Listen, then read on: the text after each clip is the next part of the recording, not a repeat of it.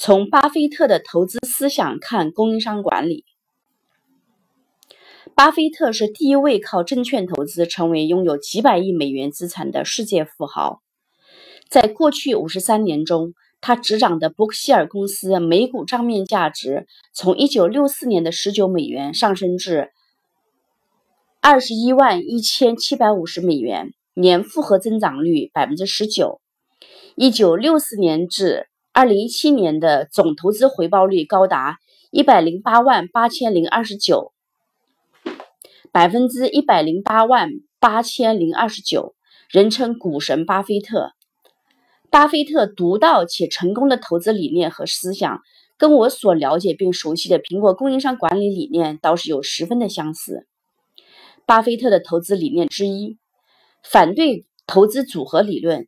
集中并专注，只投资在少数几家公司身上。他的原则是将所有鸡蛋放在一个篮子里，然后看住这只篮子。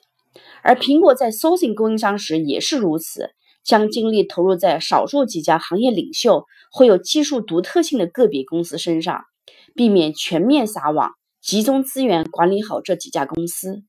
供应商也通常会给予苹果巨大回报。苹果不仅在供应链方面专注，在公司经营的产品线上也只专注在少数几个产品上，从不移情别恋。巴巴菲特投资理念之二：价值投资，长期投资并持有，不轻易换股。而苹果对待供应商也是如此，既然合作了，大家就结盟形成战略合作伙伴，进行长期合作，实现共赢。巴菲特投资理念之三之三。坚持做自己知道的事，坚持投资于自己信任的、欣赏的和价值观一致的人。苹果对供应商的评价标准何尝不是如此呢？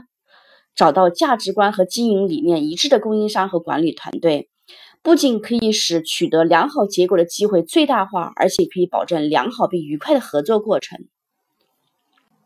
巴菲特投资理念之四：做自己，不从众，不模仿。这一点非乔帮主莫属莫属了。即便乔老爷归去的日子里，苹果在各方面都能够独树一帜，保持真我和本我的个性，不追随市场。对待供应商更是如此，从来不学别人，而是带领别人追随苹果和苹果使用的供应商。巴菲特投资理念之五：投资公司提交的所有财务信息和数据必须是透明的，能够真实的反映公司内在价值。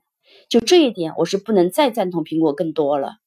苹果对供应商的密切管理和有效监控，就完全是借助于透明的数据和报表，不允许供应商掺假，派驻众多供应商管理团队，更加确保管理数据的准确性和真实性，从而能够及时纠偏，让供应链管理更敏捷、更高效。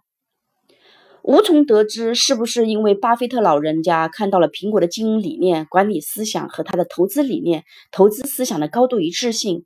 从来不投科技股的巴神，在二零一六年苹果股票下跌时大举买入。今天，巴菲特的伯克希尔公司持有苹果百分之三点三的股份，真是相见恨晚，惺惺相惜呀！这两个赢家必定会共赢。正如幸福的家庭总是惊人的相似，看来。股票投资和供应商管理都是一个道理呀，真理就在那里，你要不要从了呢？